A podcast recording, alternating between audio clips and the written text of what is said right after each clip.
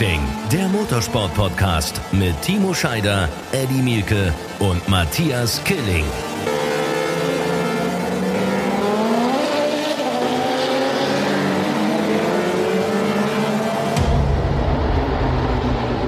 Ihr Lieben, mein herzliches Willkommen. Hier ist Run Racing, der Motorsport Podcast. Neue Woche, neue Folge. Ich kann jetzt schon mal ankündigen, es ist eine letzte Folge für zwei Wochen. Mehr will ich noch nicht sagen, aber wir müssen in eine kurze Pause gehen. Aber erstmal einen schönen guten Tag, Timo Scheider und Eddie Mielke. Und jetzt bin ich froh, dass wir hier heute reden können. Schönen ja, guten Morgen. schönen guten Tag, schönen guten Morgen auch aus dem sehr grauen Bremen. Es ist ein grau, es ist eine graue Zeit, oder? Ich sag mal, wenn der Motorsport nicht wäre oder auch ein geiles Rennen am Wochenende in Portimao, es ist wirklich verrückt, oder? Es ist so ein, ist für mich auch eine Jahreszeit des, des Depressivwerdens. es ist so eine Zeit, in der ich einfach, in der ich in meiner Wohnung einfach wohne. Ja, ähm. das ist so. Das kann ich nur bestätigen. Ich äh, erinnere mich noch sehr, sehr gut, weil das äh, schon seit Ewigkeiten nicht meine Jahreszeit ist. Vor genau einem Jahr war ich mit meiner Frau in Südafrika. Ja, äh, da war von Corona noch nicht die Rede. Da konnte man dann noch Stimmt. mal so drei Überbrückungswochen einlegen, um dieser Zeit ein bisschen zu entfleuchen. Aber das geht ja dieses Jahr leider alles nicht. Ich muss sagen, äh, ich bin ein bisschen gegenteiliger Meinung, wenn ich ehrlich bin. Also ich habe meine Frau ja auch äh, totale Südländerin und äh, Sonne äh, am besten jeden Tag im, im, im, im Jahr. Aber ich habe gerade, ich war ja vor ein paar Tagen ja bei, bei Charles äh, Leclerc in Frankreich und wir haben genau darüber diskutiert, bist du ein Wintertyp oder kein Wintertyp? Aber genauso wie er bin auch ich ein totaler Winter- und Herbsttyp. Ich bin jetzt gerade beim Laufen gewesen vor zwei Tagen. Es ist schon geil, wenn du so gefrorene Blätter grau, braun irgendwie hast, die Sonne da durchschimmert. Das hat schon was. Also ganz scheiße finde ich das wirklich nicht. Also ich bin jemand, der braucht die vier Jahreszeiten, sage ich ganz ehrlich. Ähm, ich finde es auch mal gut, dann ruhig zu werden, zu Hause zu sitzen und einfach mal bei einem Tee und einem Kaffee irgendwie. Und die Weihnachtszeit macht mich total an, muss ich echt sagen. Ich freue mich zu dekorieren hier zu Hause. Äh, meine Frau fängt schon an und macht die verschiedensten Dekorationsdinge im Haus. Also von daher, ich finde es schon eine schöne Zeit. Ja, und außerdem, das ist aber schön, schön zu hören, bin ich ganz ehrlich. Es motiviert mich gerade richtig. Ja, Ohne Witz, das ist, ist, wie so. ist einfach so. Ich liebe es, die Kerzen an, das Feuer an im Haus und ähm, der Tannenbaum wird aufgestellt. Ich bin voll so der Weihnachtsmensch. Und weißt du, wer das übrigens zurückgebracht hat? Hat nichts mit dem Podcast jetzt mit Motorsport zu tun. Aber mein Schwiegervater Hansi Hinterseher, der ist ja unglaublich. Also ich bin äh, in meiner Familie ist irgendwann Weihnachten ist halt so sind ein paar Feiertage gewesen, wo man sich noch mal ein paar Geschenke gegeben hat. Da ist man nett zusammengekommen, hat gequatscht und so weiter. Aber der reine Weihnachtsgedanke, der ist völlig verloren gegangen irgendwie so in meinem Leben mit dem Motorsport zusammen. Und dann kam Hansi Hinterseher vor elf Jahren in mein Leben und ich saß das erste Mal in Kitzbühel im Wohnzimmer und habe mich wieder gefühlt vor zehn Jahren wie so ein kleiner Junge. Plötzlich Gänsehaut, alle Lichter waren aus, echte Kerzen wurden am Baum angezündet, nicht irgendwelche elektrischen Kerzen oder LEDs oder sowas. Der Kamin hat gebrannt und äh, Weihnachtsmusik lief und man ist einfach ruhig gewesen. Man hat einfach nur quasi, Hansi muss man sich vorstellen. Ich hoffe, ich verrate nicht so viel, Hansi, wenn du das mal hören solltest. Klingelt, alle müssen raus aus dem Wohnzimmer und dann hörst du plötzlich eine Glocke und das ist quasi das Zeichen dafür, das Christkind war da. Alle dürfen ins Wohnzimmer kommen und dann sitzt man einfach erstmal so für fünf Minuten und guckt sich den Weihnachtsbaum an und lässt Gedanken kreisen. Also äh, hört sich jetzt intensiv an, ist es auch für mich gewesen, weil seitdem ist Weihnachten für mich nochmal wieder, ja, wie, wie früher. Echt schön. Vielleicht kann Timo demnächst hier im Podcast Weihnachtslieder singen. das lass mal lieber sein. ja. Das, Nein, aber das ist ja, aber das ist ja schön. Also ich finde das total schön zu hören, weil ich gucke jetzt auch gerade in so eine, in so, eine, in so eine graue, in so eine graue Wolkendecke irgendwie rein und denk so, boah, scheiße, ey, lass diese Jahreszeit zu Ende sein. Aber dann sehe ich dich strahlen, sehe ich dich lachen und sehe ich dich irgendwie. Und dann denke ich auch so, ja doch, du hast recht, ich ziehe mir heute auch nochmal die Laufschuhe an. Ich gehe heute auch nochmal die gefrorenen Blätter irgendwie ummähen. und du hast natürlich die, die Gefahr ist ja immer in so einer Zeit irgendwie sich auch so einzuigeln, mhm. ja, und einfach nicht aktiv ja, zu sein, ne? Also einfach nicht rauszugehen, nicht, du musst, das stimmt schon, du musst rausgehen, du musst aktiv sein, du musst unterwegs sein, du musst aber auch genau diese Dinge wie ein Kaminfeuer oder wie eine Kerze oder auch ein Weihnachtsbaum oder einfach auch genießen und wahrnehmen. Und dann ist man natürlich auch wieder in so einer grundsätzlich ganz anderen Stimmung. Das ist schon richtig. Das ist auf der einen Seite, ich habe es jetzt so negativ begonnen, diesen Podcast, tut mir leid, ich wollte euch nicht runterziehen. ja, aber ähm, das stimmt schon. Du musst mit, du musst mit so positiven Dingen irgendwie da reingehen. Ich habe jetzt gerade hier in den ersten fünf Minuten gerade schon wieder ein bisschen was gelernt. Das hast du gut gemacht, Timo. Eddie, ist das bei dir auch angekommen? Das ist äh, absolut bei mir angekommen, natürlich. du siehst noch nicht so aus. Nee, aber äh, das ist schon bei mir angekommen. Zumal ich ja mittlerweile auch ein Enkelkind habe. Also und die große Planung und die große Aufgabe der nächsten Wochen wird dann Corona-bedingt noch sein, weil Enkelkind lebt ja in der Schweiz. Ob wir das irgendwie hinkriegen, äh, dass man sich Weihnachten irgendwo trifft und, äh, und wenn es dann auch hauptsächlich für das Enkelkind ist, äh, so ein bisschen Weihnachtsfeeling aufkommen lässt. Äh, da müssen wir mal gucken, was Mittwoch beschlossen wird äh, von Frau Merkel und den äh, ja, Landespräsidenten. Da werden wir mal sehen, was dann passiert und was wir dann können. Ja, und dann äh, nehme ich Timos äh, Anregung durchaus mal an und werde dann in die Planung gehen. Sehr schön, Eddie. Freue ich mich. Timo, ja, Timo, ich habe ich hab die, ich hab die Woche an dich gedacht, weil das ist, das hast du ja in der letzten Folge angekündigt, äh, beziehungsweise verklausuliert angekündigt. Jetzt hast du es gerade auch nochmal gesagt. Du warst in Frankreich bei, bei Charles Leclerc. Was habt ihr gemacht? Oder kannst du darüber reden? Wie, was ist da? Will natürlich der Motorsportfan wissen, wenn du das jetzt schon hier ähm, antiest. Genau, wenn sich Scheider und Leclerc in äh, Monte Carlo treffen, dann muss doch da irgendein Hintergrund sein. Ja, also sagen wir mal so, also äh, das Ganze hat ziemlich weird angefangen. Ich habe damals mal ein Auto gesucht gesucht und ein befreundeter Fotograf hat gewusst, ich suche ein Auto und dann hat Charles Leclerc tatsächlich so ein Auto verkauft aus Privatbesitz. War dann aber nicht ganz in meinem Budgetrahmen, würde ich meinen, ähm, was, was da angeboten wurde. Äh, darüber sind wir irgendwie im letzten Winter ist ja das Sim-Racing ziemlich groß geworden und Charles ist ja auch jemand, der im Sim-Racing sehr aktiv war ähm, die World Rallycross, wo ich dann ja eine WM-Simula äh, gefahren bin äh, im Winter, die haben mich gefragt, Mensch, ähm, wenn du Kontakt zum Schal hast, frag ihn doch mal, ob er nicht Bock hätte, mit einen Lauf zu fahren. Ja, ich habe ihn gefragt, er super cool, er gesagt, klar, fahre ich mit. Ist er in Bahrain, also am Simulator wohl bemerkt, online, ähm, dieses Rennen mitgefahren, hatte total Spaß und ist dann nach den Vorläufen ausgeschieden und schreibt mir dann parallel dazu, wollen wir noch ein bisschen weiter zocken irgendwie, jetzt wo ich raus bin und fand das total cool, dass wir irgendwie, ich kannte ihn ja bis dato nur quasi vom Schreiben. Dann haben wir angefangen ähm, weiter zu zocken, quasi offline. Er mit seinem Twitch-Account weiter, äh, nicht Twitch heißt es, doch Twitch ist das, glaube ich, ne? Ähm, wo er sehr live sehr viel streamt und hat es einfach laufen lassen. Ich dachte, Alter, wie cool bist denn du, weißt du? Also einfach so zwischen uns ähm, gespielt und trotzdem online, äh, offline, äh, nee, online, Entschuldigung, das laufen lassen. Und ähm, ja, so hatten wir dann plötzlich Kontakt. Und äh, ja, jetzt vor ein paar Tagen ähm, hat er dann das Auto gehabt, was ich mir gewünscht habe. Und ähm, das habe ich jetzt abgeholt. Und äh, darüber hinaus äh, haben wir echt eine coole Zeit gehabt und so entspannt. Also muss ich echt sagen, der Junge ist äh, tatsächlich so, wie er im Fernsehen wirkt, einfach unglaublich sympathisch, total äh, easy, inklusive seiner Freundin. Die sind so richtig so ein, weißt du, wie man sich das vorstellt, so ein so seit der sechsten Klasse kennen wir uns und wir sind zusammen und so, so, so wirken die beiden auch zusammen. Ähm, richtig, richtig schön gewesen und ähm, sehr, sehr sympathisch. Und ja, daraus ist jetzt äh, zumindest mal ein intensiverer Kontakt entstanden. Auch, dass Charles uns nach Schweden besuchen kommen wird. Äh, Im Februar hat er schon gesagt, glaube ich. Februar war angefragt, ja, genau. Also, ähm, das war der Grund, warum ich in Monte Carlo war. Matthias, da müssen wir auch nach Schweden. Wenn der Leclerc dann den Scheider besucht, dann müssen wir auch dabei sein. Mäuschen ja. spielen. Da müssen wir, da, da müssen, da müssen wir, ich bin gespannt, ob äh, Leclerc das will, dass wir beide da ankommen, wir beiden Doch, das aber das wird er dann schon sehen. Das, ist natürlich, nee, aber es ist natürlich, ist natürlich spannend, irgendwie so eine, so eine Persönlichkeit irgendwie auch äh, nochmal ein bisschen anders wahrscheinlich kennenzulernen. Ja. Ne? Und äh, wusste denn jetzt, der ist ja de deutlich jünger als du, wusste der, wer du bist? Also kannte der deine Rennfahrerkarriere, als ihr euch da im Sim-Racing irgendwie getroffen habt? Ähm, Habe ich mich natürlich auch gefragt. Ähm, weiß so ein junger Spund, der irgendwie 15, 20 Jahre eigentlich weniger im Motorsport mitbekommen hat. Und da, wo meine Hochzeiten waren, äh, äh, hat er das auf dem Schirm. Und ähm, das hat sich so nach und nach durch die, durch die Blume ähm, tatsächlich dann doch rausgestellt, dass er sag ich mal, die Highlights und so wusste er schon. Also das war ja schon, schon ganz geil. Ich habe ihn ein bisschen mehr in Rallycross-WM abgeholt, ähm, weil er auch gesagt hat, Mensch, ich möchte unbedingt mal testen. Kannst du nicht vielleicht mal einen Test ähm, klar machen? Ähm, das darf man gar nicht laut sagen hier in dem Podcast, aber ähm, der hat voll Bock, mal Rallycross-Auto zu probieren und da bin ich gerade auch aktiv dran, dass das funktioniert, ähm, wenn die Freigaben von Ferrari dann da wären und sind.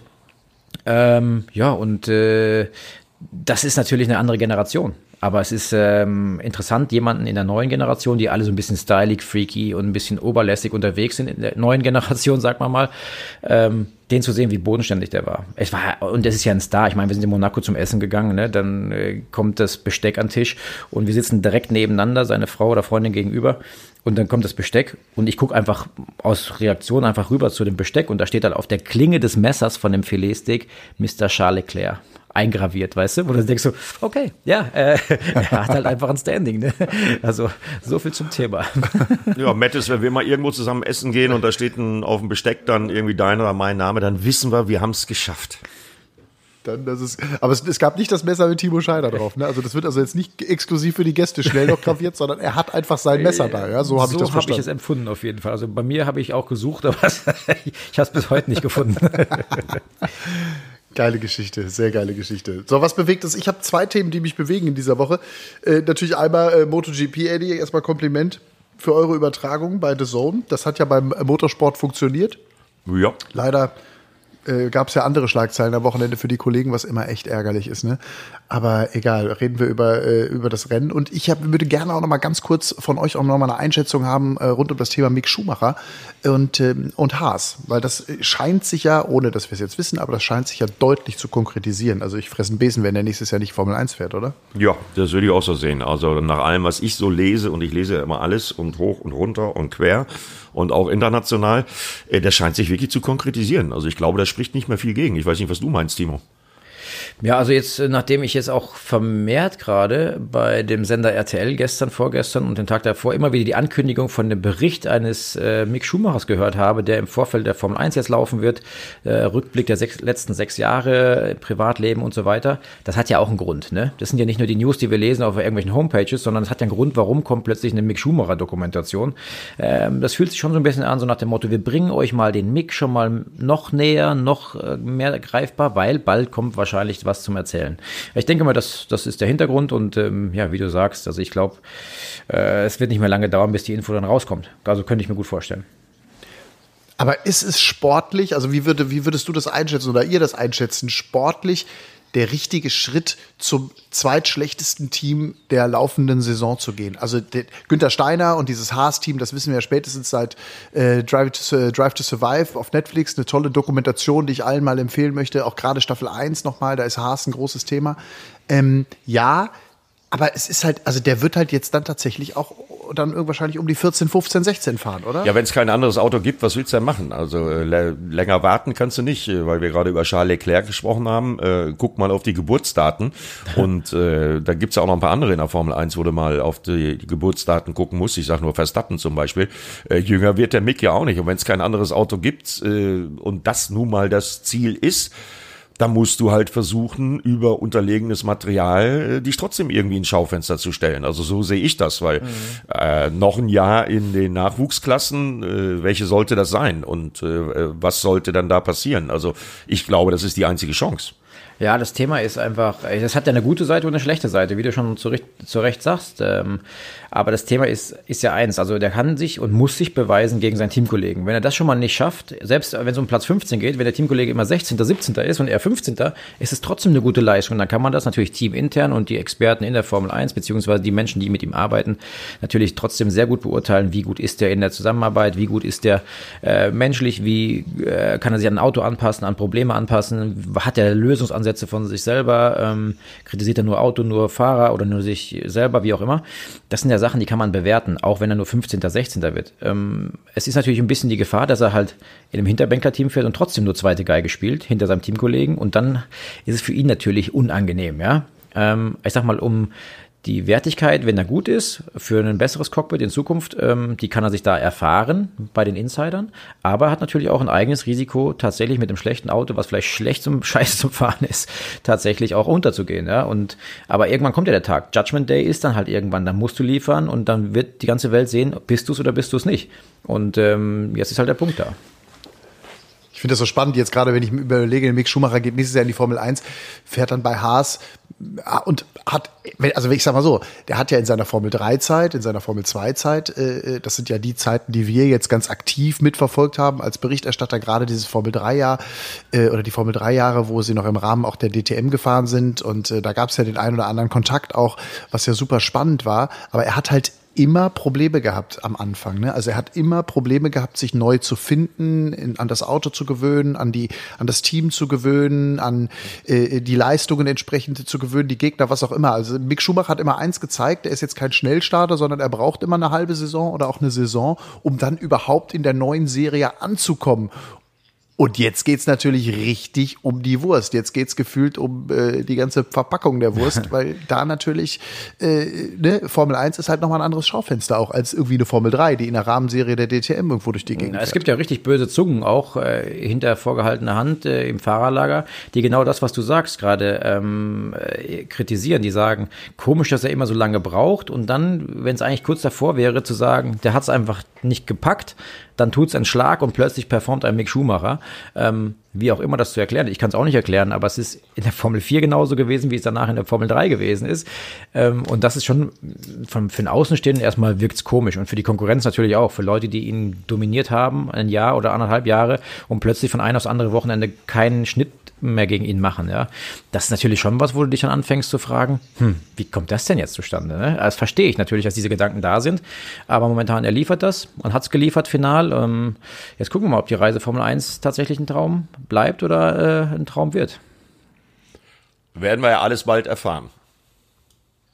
Ja, werden wir alles bald erfahren, klar. Aber trotzdem, das sind natürlich, also gerade, du siehst es ja schon in der medialen Berichterstattung, ne? Also gerade so dieser Name und gerade das Thema äh, Formel 1 und Schumacher und so, das, ich meine, das ist ja ein, ein, ein, ein irres Thema. Ich fand das auch ganz interessant, irgendwie zu sehen, wie, wie sich sein Onkel, ich habe dann hinterher gedacht, ja klar, das ist der Onkel, also wie Ralf sich bei Sky da auch geäußert hat, ne? In der Übertragung und irgendwie über Mick gesprochen hat und so. Und dann habe ich zuerst gedacht, ja, da spricht der Formel 1-Experte von Sky und äh, redet jetzt über Mick Schumacher. Und dann im zweiten Moment habe ich erst gedacht, nee, der redet übrigens auch noch gerade über seinen Neffen. ja, tatsächlich. Ja, ist echt wahr. Ich meine, die Schumachers sind ja mittlerweile nicht nur durch Ralf und durch Mick, sondern äh, auch der David, der, der Sohnemann vom äh, Ralf, ist ja auch aktiv in dem Formelsport. Also da ist ja noch viel Potenzial, sag ich mal, in, in den Nachwuchsklassen gerade äh, in Sachen Schumacher. Wer und was am Ende daraus wird, äh, ja, wird sich jetzt dann irgendwann zeitnah zeigen, denke ich mal. Ja, also wird auf jeden Fall eine schöne Geschichte und äh, da bin ich, ich bin echt gespannt auf die RTL-Doku, ähm, was die da machen und ähm, da hast du natürlich recht, Timo, das macht ein Fernsehsender natürlich auch, wenn ein, äh, ja, wenn das Thema sozusagen den Fluss heruntergeschwommen kommt. lange wird lange wird's nicht mehr dauern. Das, das, sieht, äh, das, das sieht man ja übrigens ja. auch mit der Themenlage. Ne? Das sieht man ja im Übrigen auch, braucht man ja nur bei unserem Sender mal auf äh, ran.de auf die Seite gehen, äh, was ich nämlich in den letzten Tagen gemacht habe. Ich habe mir schön hoch und runter mal alles, äh, was dort zum Thema Formel E schon zu finden ist, jetzt schon. Also die Saison ist noch gar nicht losgegangen. Äh, die geht ja erst im Januar los und äh, das ist übrigens das erste Mal, dass die Formel E ähm, wirklich sich äh, auf ein Jahr beschränkt, also nicht äh, kalenderübergreifend irgendwie die Saison gestaltet. Äh, hat natürlich auch ein bisschen mit Corona zu tun wahrscheinlich. Aber wenn man das sieht, wie so ein Sender das annimmt, da ist RAN.de mit Formel E ein gutes Beispiel, weil da kann man Stunden über Stunden sich alles hoch und runter angucken, was es zu dem Thema Formel E überhaupt so gibt. Das mal so als Beispiel dafür, wie Fernsehsender funktionieren und wie die sowas aufbauen. Ja, das stimmt. Äh, vielleicht da auch nochmal als Hinweis für alle unsere ähm, Hörer, die jetzt eben einfach in Sachen Motorsport natürlich interessiert äh, sind, sonst würdet ihr das nicht hören, würdet ihr Lippenstift hören wollen, dann würdet ihr ähm, einen anderen Podcast hören ähm, oder Schminktipps. äh, nee, ernsthaft. Äh, wobei mit Timo Schminktipps ist auch schön. Nee, aber ernsthaft, äh, die, diese Dokumentation über die sechs Formel E-Jahre bisher, das ist wirklich geil gemacht. Ich habe mir jetzt schon die ersten beiden Jahre angeguckt, also 2015 und 2016. Das sind immer so Einstünder über die jeweilige Saison. Die Dinger zu gucken, ohne Scheiß. Da ist, also da siehst du auch mal, was da von Anfang an in dieser Formel E irgendwie aufgebaut worden ist. Ich habe das am Anfang überhaupt nicht so gecheckt, aber das ist unfassbar, was die von Anfang an für einen Aufschlag sich dahingestellt haben. Und das ist ja gewachsen und gewachsen und gewachsen. Also hochspannend und natürlich Elektromobilität haben wir besprochen, Timo, ja, mit deinem Einsatz auch in Hockenheim es ist eben die Zukunft. Du kannst die Augen davor nicht verschließen. Aber das, was die da machen, und da freue ich mich auch drauf, das selber miterleben zu dürfen, das ist schon echt fett. Ja, und äh, ich kann dir sagen, ich habe mir alle sechs Jahre angeguckt und das ist dann schon super geil, wenn man dann äh, da die Namen dann halt auch sieht, ne, mit denen man selber zu tun hatte. Edu Mortara zum Beispiel oben auf dem Podest äh, zu sehen, hatte ich gar nicht so mitgekriegt, dass der schon mal ein Rennen gewonnen hat. Robin Freins, äh, der da unglaublich fightet und so weiter und so weiter. Also kann man sich da alles angucken, äh, wenn man da technisch technisch nicht so äh, richtig bewandert ist, dann findet man auch Guidelines fürs Reglement, wie das alles funktioniert. Und was mich fasziniert hat, weil, wie gesagt, ich habe alle sechs Folgen schon geguckt, ähm, damit wisst ihr auch, dass ich relativ viel Zeit hatte, außer MotoGP zu kommentieren. Äh, ich habe alle sechs Folgen tatsächlich schon geguckt und was mich begeistert hat, ist der Wachstum, also wie sich das Ganze entwickelt hat. Ne? Also allein der Step vom Autowechseln äh, im Rennen, weil die Batteriekapazität nicht reicht, jetzt bis hin zu den Gen 2 Autos, äh, wo man dann eine Renndistanz mit durchfahren kann. Also das ist echt schon spannend, sich die Entwicklung anzugucken. Ja, und wenn man, wenn man sich äh, so ein bisschen hinter den Kulissen umgehört hat, dann muss man dem Alejandro Agag, der da ja viel Risiko für gegangen ist, diese Serie zu gründen, ähm, wenn man dann hört, und ich kann mich da nicht festnageln, aber es sind natürlich auch Gerüchte, die da im Umkreis sind. Aber wenn man dann hört, dass es 500, 600 Millionen Investment gebraucht hat, um diese Serie an diesen Punkt zu bringen, um zu starten, dann muss ich schon sagen, wow, es ist wirklich äh, sensationell, was da heute raus geworden ist. Denn man spricht jetzt nach den sechs, sieben Jahren ähm, davon, dass man das fast wieder reinvestiert hat, beziehungsweise ähm, zurückgewonnen hat, dieses Investment. Und das zeigt natürlich, was für ein tolles Konzept äh, da am Greifen ist oder funktioniert. Und jetzt macht Agak mit der Extreme E gleich die nächste Serie, die weltweit für, für Schlagzeilen äh, sorgt. Und du fragst dich, wie funktioniert das? Wie finanziert man das?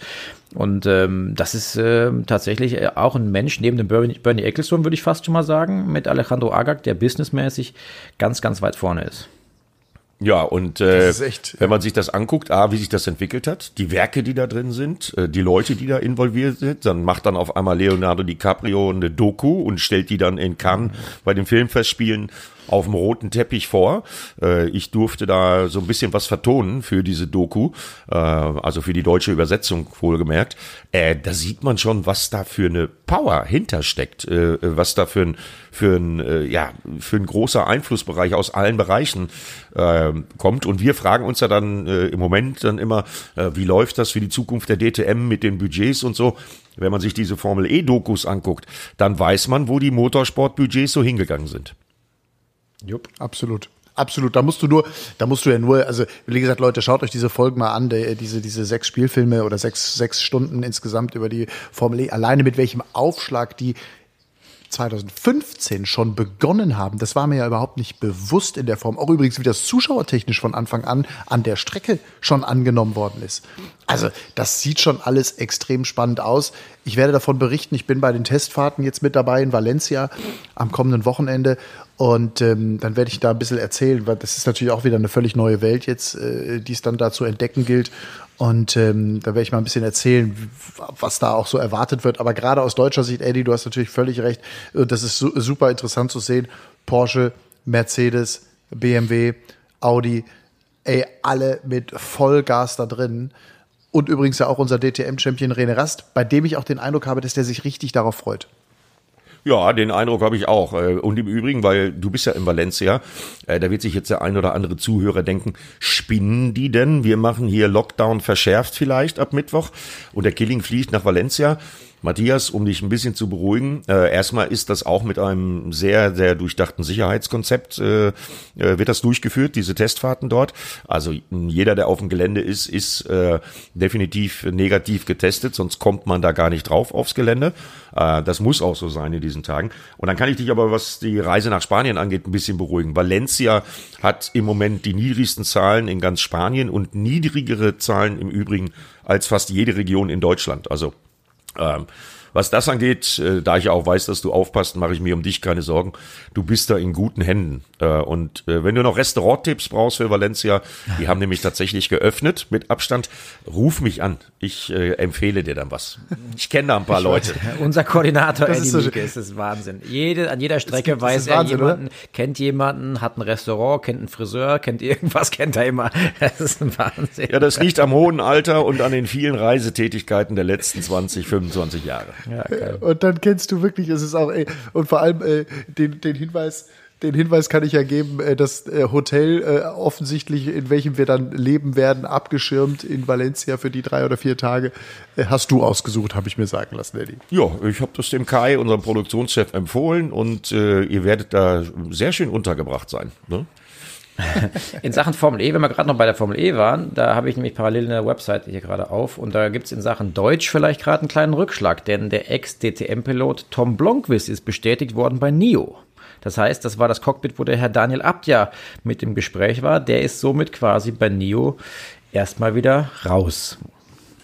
Nur als ja, kleine so viele, Info. so viele freie, freie äh, Plätze gibt's ja nicht mehr. Ich hoffe ja immer noch drauf, dass Nico Müller noch ein Cockpit kriegt. Ähm, ja. Müssen wir mal abwarten. Gibt noch ein paar freie Autos, mal schauen.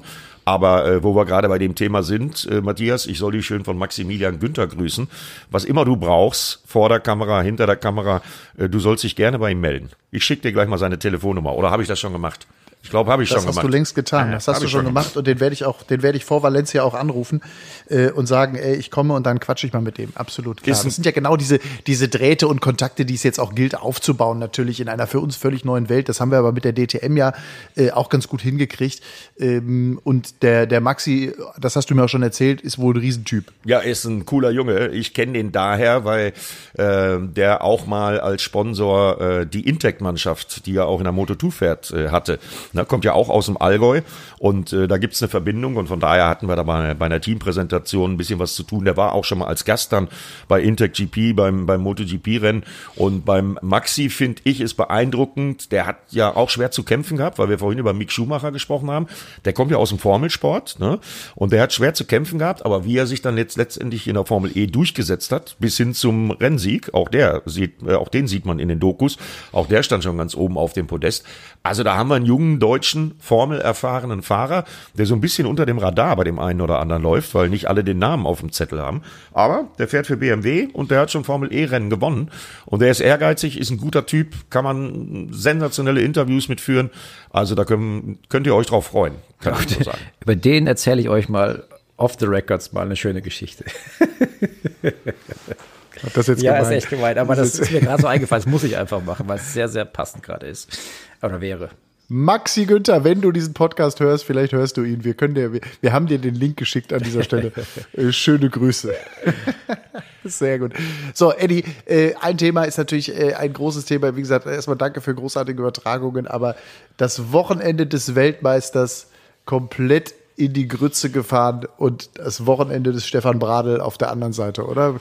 Fasse ich die MotoGP richtig zusammen? Ja, das machst du, ne? Also da kann man mal sehen und da sieht man mal, was das für eine verrückte Saison war. Juan Mir, 20. im Qualifying.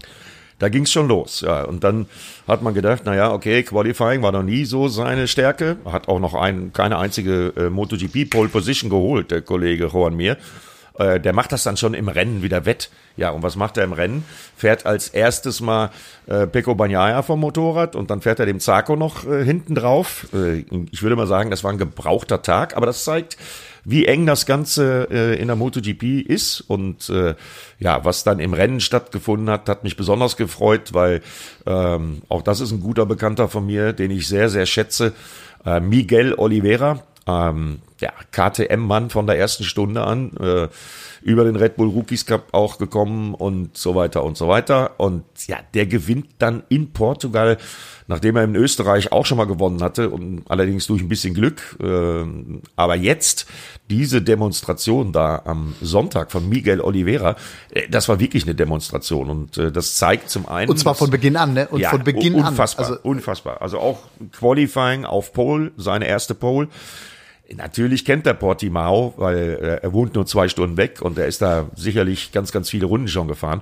Aber wie er das dann im Rennen umgesetzt hat, also da hat sich einer gleich mal in den Dunstkreis oder in den Kreis der Favoriten für die Saison 2021 befördert. Das war eine Demonstration, unglaublich. Und das haben ja auch die anderen gesagt, die hatten nicht den Hauch einer Chance gegen Miguel Oliveira. Und äh, dann noch dazu für mich als langjährigen Wegbegleiter und deutschen Kommentator Stefan Bradl, der da munter in der WM-Elite, äh, in, der, in der Weltklasse mitfährt.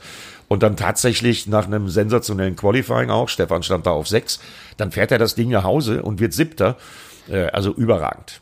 Ja, also das war's. Äh, war zwischendurch sogar Fünfter. Fünf, ja, der war ja noch Vierter sogar zwischendrin mal, glaube ich, irgendwann mal. Ja, ja Vierter also sogar. Ich, ich ja. saß zum ersten Mal wieder völlig anders vor dem Fernseher und habe MotoGP gucke ich generell immer an, wenn ich da bin.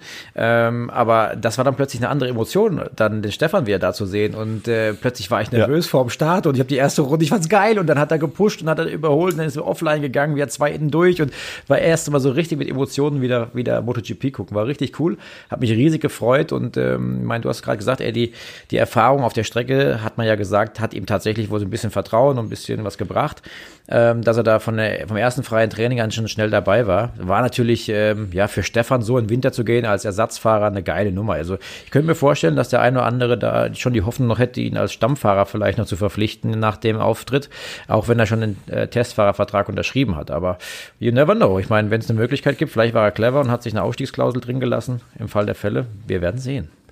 Ja, wir haben ja, wir haben ja auch in dieser Saison gesehen. Also er ist ja als äh, HRC Honda Testfahrer dann dazu gekommen, fast die gesamte Saison durchzufahren, bis aufs erste Rennen in Jerez, äh, weil sich Marc Marquez halt verletzt hat. Äh, das hat er sehr, sehr gut gemacht, weil er ja parallel immer noch Teile auch aussortieren und entwickeln musste. Also der hat äh, nie mal äh, zwei Sitzungen hintereinander das gleiche Motorrad gehabt, sondern immer neue Teile dran geschraubt bekommen und so weiter und so weiter. War mehrfach in den Punkten, war ja auch in Le Mans schon in den Top Ten. Und er hat jetzt spätestens seinen Rhythmus dann äh, auch zum Wochenende wiedergefunden und er hat äh, der ganzen Welt und insbesondere in Deutschland hat Stefan Bradl auch sehr, sehr viele komische Kritiker, ähm, die sich zwar als MotoGP-Fans bezeichnen, die dann aber immer wieder mal sagen, naja, der ist nur Weltmeister in der Moto2 geworden, weil Marc Marquez sich äh, damals auch verletzt hatte. Das ist völliger Quatsch. Der Stefan kann das und das hat er am Sonntag eindrucksvoll bewiesen. Äh, da gibt's jetzt überhaupt gar keine Zweifel mehr dran. Das sieht im Übrigen auch die Konkurrenz so und damit sind wir dann auch schon mal meinem Top des Wochenendes und äh, trotz Miguel Oliveira, äh, trotz dieser fantastischen Rennstrecke in Portimao ist mein Top des Wochenendes natürlich ganz, ganz deutlich und mit großem Abstand Stefan Bradl und seine Performance am gesamten Wochenende und dann auch mit diesem tollen Ergebnis im Rennen. Da gibt's auch irgendwie keine zwei Nee, Meinungen. Ich glaube, das können wir jetzt Also- alle drei unterschreiben, oder? Ich meine, das muss einfach so sein. Ja, finde das ich war auch. einfach Fakt. Wobei ich noch sagen muss, ähm, Portimao, eine der wenigen Rennstrecken in Europa, auf denen ich noch nicht war. Ich kannte sie aber natürlich so vom Hörensagen und von Superbike-Übertragungen. Äh, Sandro Cortese hat sich ja da verletzt, das haben wir schon mehrfach besprochen. Ähm, Superbike WM ist da schon gefahren, also von daher kannte ich das Layout. Aber jetzt da die MotoGP, ich weiß nicht, wie ihr das empfunden habt, aber der Ausgang oder der Übergang von Turn 8, also da runter in die Senke, in Richtung Kurve 9 und dann wieder steil den Berg hoch mit 12 Prozent Gefälle und äh, den, den Rädern in der Luft, teilweise sogar beide, gibt Fotos von Jack Miller, äh, so auf Social Media, wo er wirklich mit beiden Rädern in der Luft ist. Äh, also, äh, Geil. ich habe Gän Gänsehaut beim Kommentieren gehabt und mich gefragt, warum verdammt nochmal fahren die denn erst jetzt auf dieser unglaublichen Strecke? Äh, Ja, also es ist wirklich, also die Bilder waren der Hammer. Und wenn ich dann gesehen habe, wie Oliveira, Oliveira ähm, in zwei, drei Zehntel eine Runde nach der anderen auf so einer brutalen, schwierigen Strecke mit einem Motor, was 280 PS am Hinterrad hat, äh, das so konstant beherrscht hat, das hat mich äh, Monster als Rennfahrer mega beeindruckt. Kein Fehler, so ein brutales Niveau. Über 25 Runden war, glaube ich, das Rennen, Eddie, richtig? Irgendwie sowas? Ja. Ähm, hey, ja, das ist natürlich, das ist die geilste Lizenz, die du abgeben kannst, wenn du konstant unschnell bist. Ich meine, mehr geht einfach nicht. Ja, ich hatte so meine, meine Gedanken waren einmal, meine neue Lieblingsstrecke gefühlt ist Portimao, die fand ich ja bei der Formel 1 schon so geil. Und das hat sich ja genau das, wir haben das ja auch schon mal besprochen, auch genau das bestätigt, ne? Also das, äh, das einfach eine sehr besondere, also zumindest für die Fernsehbilder, ich bin ja auch noch nicht da gewesen, aber für die Fernsehbilder einfach eine unfassbare Strecke ist. Also geil anzugucken, war bei der Formel 1 geil anzuschauen und ist auch jetzt geil anzuschauen gewesen, wirklich. Das ist das eine. Und das andere war für mich eben einfach auch nochmal dieser Gedanke, äh, Stefan Bradl und all das, was äh, da um den rum passiert ist. Ich habe nur gedacht, das kann doch nicht wahr sein, dass der jetzt im nächsten Jahr nicht MotoGP fährt. Also der muss doch MotoGP fahren. Also das ist ja viel zu schade. Also der, also was heißt so schade? Der ist natürlich als Testfahrer wahrscheinlich ein super Gewinn, weil er ein Arbeiter ist und weil er da äh, äh, ganz viel Erfahrung irgendwie mit einbringt. Aber der gehört auf die Strecke oder nicht? Ja, natürlich gehört er auf die Strecke, das sage ich ja die ganze Zeit schon. Ne? Und äh, der Stefan weiß das ganz genau, dass es damals äh, ein entscheidender Fehler war, dass er äh, LCR Honda verlassen hat und äh, dann auf unterlegenes Material gewechselt ist. Erst zu, zu Forward, äh, die dann aber überhaupt nicht klar kamen. Also einfach ging es nicht vom Material. Äh, und dann zu Aprilia, das äh, lief natürlich auch nicht. Dann hat er ein Jahr Superbike WM ausprobiert. Hat aber festgestellt, und das sagt er mittlerweile selber auch, mein Zuhause ist die MotoGP. Und bevor ich jetzt irgendeine andere Rennserie probiere oder eventuell in die Moto2 zurückkehre, nee, da bin ich ganz happy mit meinem Testfahrervertrag. Und der wird auch garantiert wieder im Vertrag stehen haben, dass er, wenn Marc Marquez gesund zurückkommt, dass er äh, dann definitiv auch mindestens drei Wildcard-Einsätze im nächsten Jahr kriegt.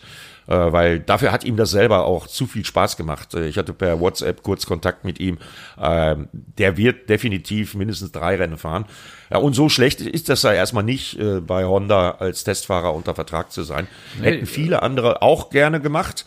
Aber die haben schon äh, mit gutem Grund Stefan weiter verpflichtet als Testfahrer bei HRC. Ja, guck dir mal, guck dir mal Lütti an, der aus der MotoGP in die Moto 2 zurückgeht und momentan das, was du gerade beschrieben hast, warum der Stefan da geblieben ist, weil er sagt, okay, zurückgehen ist ein Risiko, auch mal als Weltmeister gewesen, ja, dann kannst du eigentlich nur verlieren.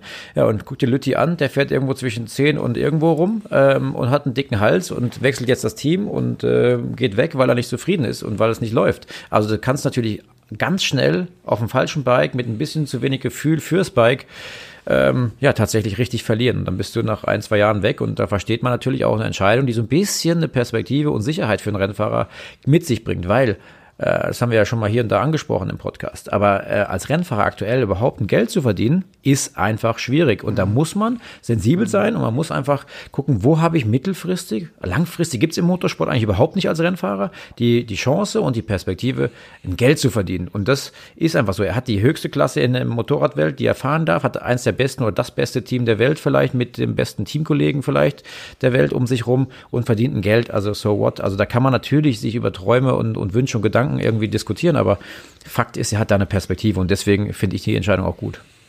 Ja, absolut. Da gibt es auch andere Beispiele für, wenn man sich anguckt, Tito Rabat, ne, der fährt ja jetzt auch noch in der MotoGP, in dem spanischen Team auf der Ducati, ja, den hat man jetzt mehr oder weniger aussortiert, äh, total unfreiwillig, obwohl er seit Jahren, kommt aus einer reichen Familie, immer Geld mitbringt. Aber Tito Rabat war auch schon mal Moto2-Weltmeister. Mhm. Jetzt läuft's bei dem in der MotoGP überhaupt nicht. Ja, und dann wird er abserviert und zwar eiskalt, äh, damit unter anderem Luca Marini, der Bruder von Valentino Rossi, in die MotoGP einsteigen kann. Da spielt natürlich im Hintergrund auch die Dorna eine große Rolle. Ähm, da wird natürlich auch viel auf die Märkte geguckt, wer ist wichtig für uns. So, und dann fällt halt die Entscheidung, Spanier haben wir eh genug und ein Luca Marini im VR46 Design, das wird uns mehr Promotion bringen als Tito Rabat, der sowieso hinten rumfährt. Da ja. interessiert es dann keine Sau mehr, dass der Junge auch schon mal Moto2 Weltmeister war. Und Tito Rabat, ziemlich frustriert, hat dann letzte Woche auch gesagt, also ihr könnt mich ja nach meiner Zukunft fragen, wie ihr wollt, aber eins kann ich euch auf jeden Fall schon mal sagen. Geld mitbringen, wie in den letzten Jahren, damit ich irgendein Motorrad fahren kann, egal in welcher Klasse, ob Superbike, MotoGP oder Moto2. Geld mitbringen tun ich und meine Familie definitiv nicht mehr. Hm. Verständlich, ja. ja, klar. Ja, ja, klar. Ja, das ist dann immer, das ist natürlich dann immer so ein bisschen naiv und kurz gedacht, auch wenn ich sage, hey, so einer gehört auf die Strecke, jetzt im Fall nochmal zu Bradel, ne? Äh, klar sind wir uns alle einig, das ist dann auch so das Fandenken. Äh, interessanter Einblick, Timo, ne? Das Existenzdenken, das äh, darüber nachdenken eines Rennfahrers eben, äh, äh, die Existenz abzusichern über möglichst eine lange Zeit, weil das wisst ihr besser als wir alle zusammen. Wir können unseren Beruf lange arbeiten und alt werden. Beim Rennfahrer ist eben das Ganze auch relativ endlich. Ne? Ja, da ist was dran. So sieht's aus. Übrigens, wo, ich, wo wir gerade beim Motorrad noch sind, ähm, da fällt mir was ein. Ich habe eine ganz gute Nachricht bekommen. Vielleicht weißt du sogar mehr dazu, Eddie. Ich habe gehört, äh, der liebe Sandro Cortese wird sich wieder auf ein Motorrad begeben wollen und wird wieder fahren wollen. Das ist eine Info, die ich in der letzten Woche aus der Nachbarschaft gehört habe von ihm. Ähm, wäre eine geile Aktion nach seinem Unfall und nachdem er momentan äh, ja mehr schlecht als recht durch die Gegend läuft, aber auf einem guten Weg der Genesung trotz allem ist. Aber das hätte ich ja nicht gedacht, dass er nochmal will. Aber Eddie, weißt du da mehr? Ich habe das zumindest mal. Ja, ich weiß mehr. Gehört, ich ja. habe mit dem, mit dem Sandro auch Kontakt gehabt. Also Sandro hat sich klar entschieden, hat gesagt, äh, du, ich bin auch keine 35, ich bin auch keine 36 und äh, ich bin Anfang 30 und äh, hat sich das jetzt alles nochmal durch den Kopf gehen lassen, hat seine Reha absolviert, kann jetzt wieder aufs Rennrad, kann trainieren. Ja, Sandro hat einen guten Manager, trainiert und Sandro hat klipp und klar sich committed, dass er seine Karriere fortsetzen will. Super geil. Jetzt liegt's daran, findet er ein Bike, oder nicht. Daran liegt's jetzt. Ne? Also Fokus ist natürlich. Und auch wo, ne? Ja, Fokus, ja, Fokus ist klar, Superbike WM, äh, da wo ja. er äh, ja auch gefahren ist, äh, das ist völlig klar. Aber das sind schon mal gute Nachrichten, dass er sich so committed hat. Ja, und mit ein bisschen Glück haben wir dann nächstes Jahr zwei Deutsche in der äh, World Superbike wenigstens, wenn wir schon keinen in der MotoGP haben. Äh, weil Jonas Folger, äh, das ist zwar auch noch nicht öffentlich, aber das ist äh, so gut wie fertig, das Paket mit Bonovo Action und BMW. Ja, und dann dazu, zu Jonas Folger noch Sandro Cortese in der WM zu haben das wäre so ein kleiner ja, Hoffnungsschimmer für die deutschen Interessen im Bereich der äh, Motorradszene. Denn in der MotoGP-Szene wird sich äh, so schnell nichts ändern. Da wird es dabei bleiben, genauso wie dieses Jahr, dass Marcel Schrötter nächstes Jahr in der Moto2 bei Liqui Moly Intec GP der einzige deutsche Fahrer in den drei Klassen ist. Also da kommt keiner dazu äh, in der Moto3 und äh, in der MotoGP schon gar nicht. Also wir haben da einen einzigen Fahrer in den drei Klassen in der Motorrad-Weltmeisterschaft. Äh, da wird sich auch im nächsten Jahr nichts dran ändern. Aber deswegen ist es, gebe ich Timo recht, schon mal eine sehr, sehr gute Nachricht von Sandro Cortese. Ich habe übrigens äh, immer noch keinen Anruf gekriegt von Liqui Moly, leider. Du sagst das immer so schön. Ne? Wir hatten ja die Hoffnung, dass die, dass die diesen Podcast irgendwie ähm, äh, sponsern wollen. Das aber, geht nicht. Äh, bisher hat keiner Das geht gar nicht, weil ich ja. bin Rave 0 gesponsert. Also von daher kannst du es vergessen. Das können wir gar nicht mehr. können wir gar nicht mehr. Ich, tank, ich, tank ja, ich tank ja immer bei Shell. Ah, okay. Aber gut. Ähm. Ich frage Rave 0 mal, was die dazu sagen.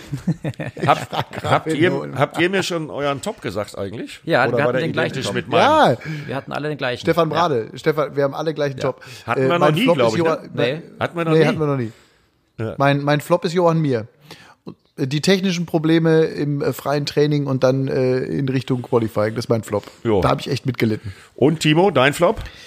Ähm, hört sich jetzt auch ein bisschen komisch an, aber ich bin ja für komische Dinge. Ne? Ähm, ähm, mein Flop äh, sind wir, wir drei, weil, weil ich Kritik gekriegt habe Du bist wirklich komisch. Ja, ich weiß, es tut mir leid, dass ich das sagen muss. Ähm, äh, ich habe ein bisschen Kritik aus dem Umfeld bekommen, warum wir uns, wir beschäftigen uns mit äh, MotoGP, ja, super, mit Formel 1, ja, super, mit DTM, ja, super, etc. pp. Aber ähm, aus anderen Rennfahrern, es gibt ein paar Rennfahrer, die hier zuhören, unserem Podcast, und die sagen, hey, es war zum Beispiel am letzten Wochenende, es war, es gab einen neuen WEC-Weltmeister, Toyota ist Weltmeister geworden. Wir, ich habe bei mir sogar im eigenen Haus bei Lakeside Performance den lieben Marco Holzer arbeiten, der hat einen Gaststart in einem äh, GT3 3 RSR gemacht ähm, und der hat äh, als Gaststarter auf dem Podium gestanden. Das sind Sachen, die hätte man vielleicht hier und da erwähnt gehört gerne als von für andere Rennfahrer, die hier zuhören.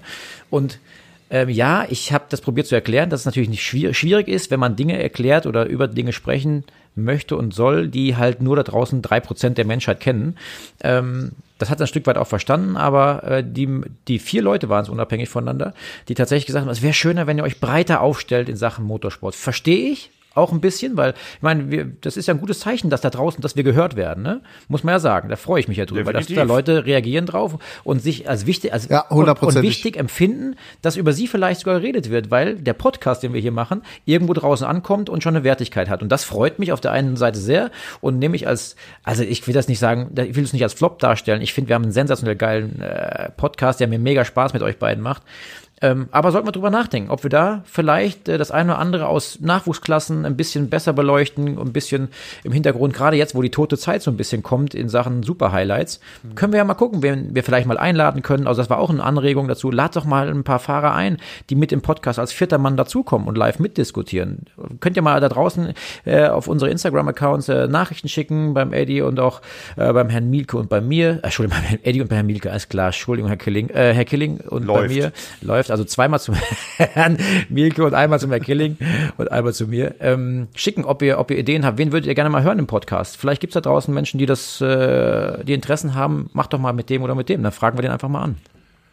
Wie ist Nehmen eure wir Meinung? mit, diese ja? Anregung. Ja, 100 Prozent. Sehr gute Anregung. Ich dir zu. Sehr, Sehr gute gut. Anregung. Nehmen wir mit. Wir haben ja jetzt zwei Wochen Pause aus terminischen Gründen. Ähm, das nehmen wir mit, auf jeden Fall. Ja. Okay. Ähm, ja, ich übrigens, übrigens andere Sportart nochmal, äh, beziehungsweise was andere Sportart, andere Rennserie. Äh, da steht ja noch ein Rallycross-Finale an, ne? Am Nürburgring. Das äh, übrigens wird, nein, Daumen runter. Ich sehe auf meinem FaceTime. Ich darf es nicht laut sagen. Video, ein Daumen runter. Ich darf es nicht laut sagen, okay. aber es sieht also, äh, richtig, abgesagt. richtig beschissen aus, ja. Also, da ja hier äh, nicht so viele zuhören von der IMG wahrscheinlich, ähm, ja, ist nicht. Co Corona ist ein Arschloch. Ja. Corona ist ein Abfuck, echt. Corona ist der Riesenabfuck. Das kann doch nicht wahr sein. Okay. Da komme ich jetzt ähm, auch noch also, zu meinem aber, Top, äh, zu meinem Flop. Äh, Top. Zu deinem Flop. Flop. Ja, ne, also Top hatte ich ja. Äh, mein Flop äh, des Wochenendes war sich das anzugucken und äh, ich weiß so ein bisschen auch von der organisatorischen Seite her, äh, von der Security-Truppe, die aus Deutschland kommt, rund um Stefan Barweg, ich weiß das auch von der Dorna, von der Mannschaft rund um Carmella Ospeletta, wie viel Arbeit das war, diese MotoGP-Saison so zu Ende zu bringen. Und deswegen war mein Flop des Wochenendes auf dieser fantastischen Rennstrecke einen portugiesischen Heimsieg äh, an der Algarve da zu sehen und keine Zuschauer auf den Tribünen zu haben. Und äh, das ist wirklich ganz, ganz, ganz, ganz bitter. Also was da passiert ist. Äh, tut mir echt leid für die Leute, die da so viel Arbeit reingesteckt haben. Tut mir auch leid für Miguel Oliveira. Stellt euch das mal vor. Ihr seid portugiesischer MotoGP-Fahrer. Fahrt das erste Mal in eurem Land, gewinnt und dann guckt ihr auf leere Tribünen. Was ist das für ein Scheiß? Ja, das ist leider der Sport dieses Ja, Jahr. brauche ich mal reden. Ja, es ist Ja, nicht überall, Cool. egal wo. Ja. Ja, stimmt. Das ist wie beim Fußball vor leerem Stadion ein Tor schießen. Kannst dich, aber wobei, da hast du deine Teamkollegen, mit denen du dich freuen kannst wenigstens. Aber es ist echt ein Scheiß, muss man einfach so sagen. Aber ich, aber ich kann euch sagen, die einzigen Zuschauer, die froh sind, gerade nicht ins Stadion zu müssen beim Fußball, sind die Schalke-Fans. Ja. Und das sage ich aus Leid, das sage ich aus leidvoller Erfahrung. Aber ich umgekehrt kann dir sagen, wir holen zum ersten Mal seit zehn Jahren in München einen Punkt. Äh, hätten eigentlich, wenn Manuel Neuer nicht im Tor gestanden wäre, äh, gewinnen müssen gegen die Bayern. Ja, und dann ist auch keiner da, der jubelt. Das ist doch alles Mist. ja. Ja. Aber wir gehen positiv und äh, haben diesen äh, Podcast positiv begonnen, dank einer flammenden Rede für äh, den Herbst und den Winter von Timo Scheider. Ich denke jetzt an Weihnachtsbäume, die mit echten Kerzen brennen, den Duft versprühen und Timo, der uns Odo Fröhliche singt. Das ist, mit diesem Bild gehe ich jetzt in den Tag. weiß Ich fange gleich, fang gleich, an zu- ich fang gleich an zu dekorieren. Sehr schön. Ich, ich liebe euch. ja, Okay, das hat Spaß gemacht, Leute. danke, danke. Wenn ihr Fragen habt, wenn ihr Anregungen habt, gerne die Instagram-Accounts von Timo Scheider, Eddie Mielke und mir nutzen, da freuen wir uns drauf. Und ansonsten danke fürs Zuhören. Ich wünsche euch einen schönen Tag. Ähm, lasst gerne eine Bewertung da. Fünf Sterne Lob freuen wir uns sehr. Vier Sterne genauso. Und ähm, ja, einfach einen Screenshot machen, weiterempfehlen, unseren kleinen schönen Podcast. Wie gesagt, nächste Woche Pause, aber übernächste Woche schaffen wir, ne? auf- Übernächste Woche schaffen wir. Übernächste Woche, was sind dann? Ist ja schon der erste Advent vorbei, ne? Mein Gott, was ist denn Genau. Ja, ja, ja, ja. Wahnsinn. Ja, doch. Das ist so siebter, siebter, achter Ja, ja, oder sowas. genau, müsste das 7. sein. 7. Dezember, alles klar, sind wir wieder da. Mal gucken, was es bis dahin dann für Neuigkeiten gibt. Und ich mache mir mal Gedanken, wen wir so reinholen können. Ich Ja. mache mal eine Liste, schicke die an euch und dann schauen wir mal. Die Anregungen nehmen wir auf jeden Fall mit. Also, macht Genau. euch eine schöne Woche. So machen wir das.